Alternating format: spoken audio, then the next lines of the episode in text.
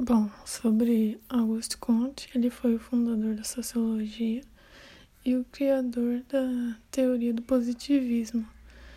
que era o que o ser humano tinha criado de mais profundo organizado, que era a observação e o entendimento da natureza com base no trabalho científico.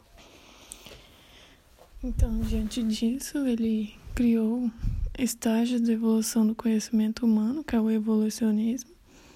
que são compostos pelo estágio teológico, que são explicações a partir do sobrenatural, que é o não racional,